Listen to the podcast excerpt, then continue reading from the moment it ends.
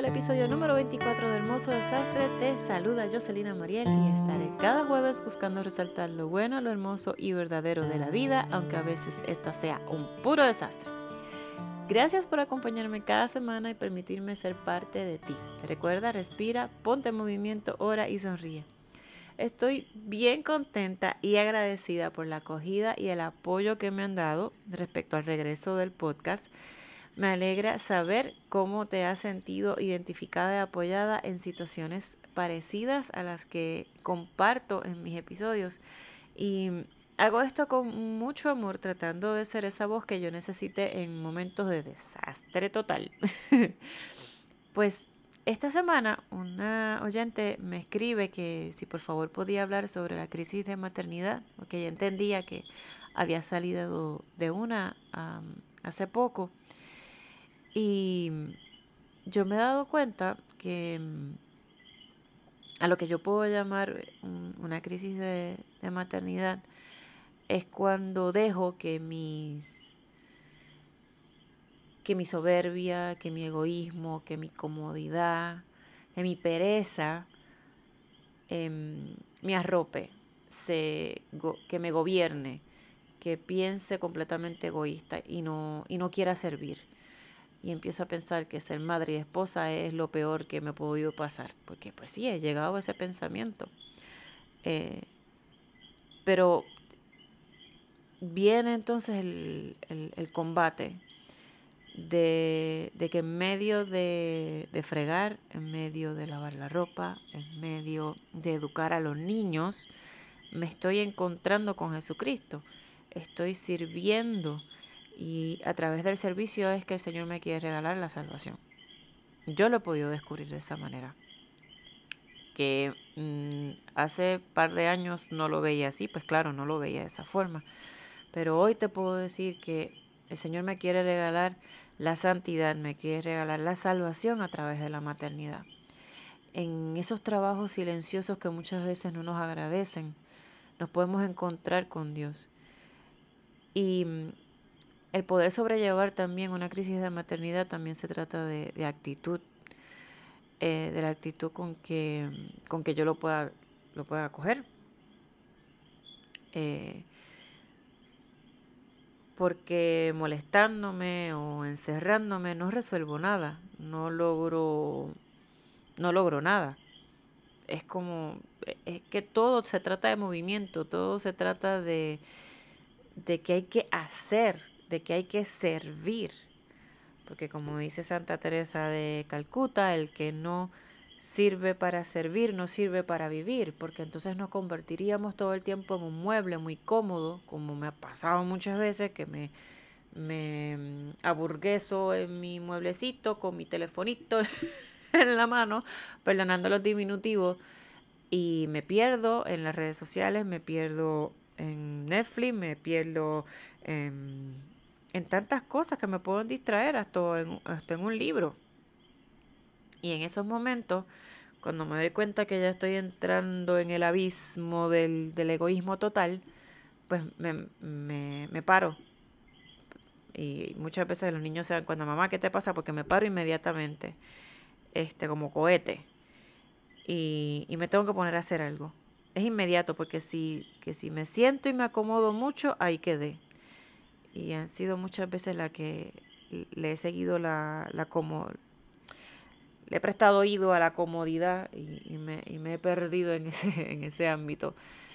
Y lo que me ha ayudado en realidad a poder salir de alguna crisis o cuando puedo identificar que, que, ya tengo como que la tentación de que nada me está saliendo bien o nada está saliendo como yo quisiera que, que saliera como educadora, como la casa, que yo limpio por un lado y los niños ensucian por otro, que es algo que son etapas, que es, normal y que junto con ellos tengo que enseñarles a, que no, que hay que recoger, que hay que tener un orden y todo esto.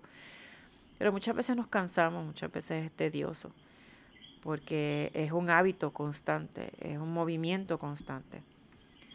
Y eso es lo que me ha ayudado a mí, el poder salir de la crisis, de, del no encontrarle sentido y sobre todo de que soy libre, que Dios me ha hecho libre y dentro de mi libertad escogí ser esposa. En mi libertad escogí ser madre. Junto con mi esposo escogimos acoger los niños que llegaran a nuestro hogar. Y, y siempre los hijos llegan en, en ayuda al matrimonio. Este, siempre los, los, últimos niños han venido en, en, ayuda a, a, la familia, a nosotros. Y, y, y, es ver la alegría en medio de todo. Este, que aunque tengo una montaña de ropa por lavar, pues bendito sea Dios porque tengo ropa. Que la, el fregadero está lleno, pues bendito sea Dios porque tenemos comida. Eso que fregadero lleno quiere decir que comida. Creo que esto ya lo había compartido en un episodio anterior.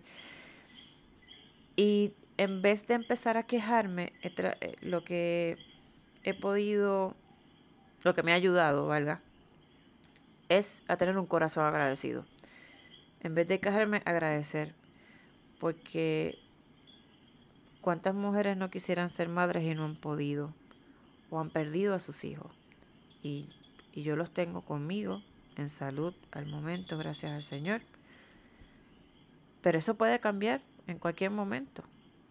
O sea, la, la vida no la tenemos segura.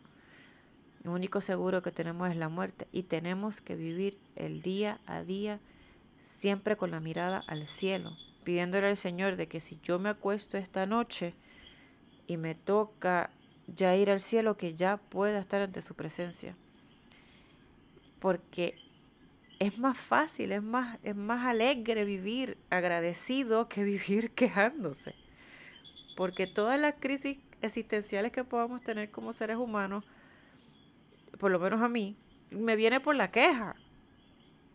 Por, por no querer aceptar la historia, por no querer verle el sentido a nada. Y no, porque me toca quejar, tengo que aprender a agradecer. Y, eso es lo que estoy tratando de transmitirle a mis hijos, que mi esposo y yo como padres estamos tratando de transmitirle a los niños, de tener un corazón agradecido en todo momento, que las cosas no todo el tiempo salen como nosotros queremos, pues mañana será otro día para intentarlo nuevamente. Porque no se trata de que no tengamos planes, no se trata de no, que, de no tener sueños, no se trata de no tener anhelos, es saber vivir el día a día con estos planes, pero confiando en la voluntad del Señor, acogiendo ese amor que Dios nos da día a día. Y que cada acontecimiento que nos pasa, el Señor lo permite para encontrarnos con su Hijo Jesucristo. Y el Espíritu Santo es el que nos guía para poder seguir. Porque sin, sin esa ayuda del Espíritu Santo, créanme que yo fueron, no fueron hermosos desastres, fueron un desastre en todo momento. Porque se trata de eso, aceptar quién soy, yo, en mi incapacidad de amar, soy un desastre. Pero el Señor es el que me ayuda y el Espíritu Santo es el que me empuja para día a día poder amar a mi familia. Y esto es algo que yo no he podido decir todo el tiempo, es algo que Dios me ha regalado en mi corazón que he gritado constantemente, Señor, ayúdame porque por mis fuerzas no puedo, porque a la que pienso que sola puedo llevar mi matrimonio, que sola puedo llevar mi familia, mis hijos, la educación de mis hijos, créanme que todo se va al piso y empieza la nube negra a andar por ahí. Pero es saber identificar cuando llega la nube negra, decirle, no, vete para allá, vete para allá y saber atravesar también la nube negra muchas veces abrazar la cruz, aceptarla y, cargarla con agradecimiento y con alegría, que no es fácil, pero se puede. yo he tenido ejemplos de muchos hombres y mujeres en mi vida. He podido leer la vida de los santos, de tantas personas que han dado la vida sirviendo con alegría, porque te digo que en, lo mínimo podemos ser felices, no, no necesitamos, porque a veces, lo digo por mí, he tenido muchas ocasiones que vivo, que, he vivido em, suspirando y anhelando el pasado y preguntándome qué pasará en el futuro y no me estoy viviendo el ahora, el hoy, me estoy perdiendo del hoy, del presente. Y, y si cambio mi actitud y estoy presente con mis cinco sentidos, con mi familia, la cosa cambia, la cosa cambia. Y él, le comentaba a mi esposo que la semana pasada hubo un día que yo me sentía, me sentía feliz, me sentía contenta. Y no fue un día nada extraordinario. Había que hacer un montón de cosas en la casa. Tenía visita aquí en casa y, y yo me sentía contenta, me sentía agradecida. Y, lo que le pedí al Señor, Señor, ayúdame a coger, a guardar estos memoriales que tú me has permitido vivir, de, de alegría, de, de agradecimiento, porque es cuestión de cambiar nuestra actitud, porque molestándonos y frustrándonos no logramos nada. Es como les he dicho constantemente, es ponernos en constante movimiento para, para poder continuar. Recuerda que cada jueves estaré compartiendo un nuevo episodio. Si hay algún tema que quieras que comparta o tienes alguna pregunta, puedes escribirme a hermosodesastrepr.gmail.com o en Instagram como hermosodesastrepr. Si te gustó este episodio, por favor compártelo en tus redes sociales. Déjame tu reseña en iTunes y sígueme en tu plataforma favorita para escuchar podcast. Gracias por tu atención y estar del otro lado. No olvides vivir con amor, paciencia y confianza. Hasta el jueves. Bendiciones.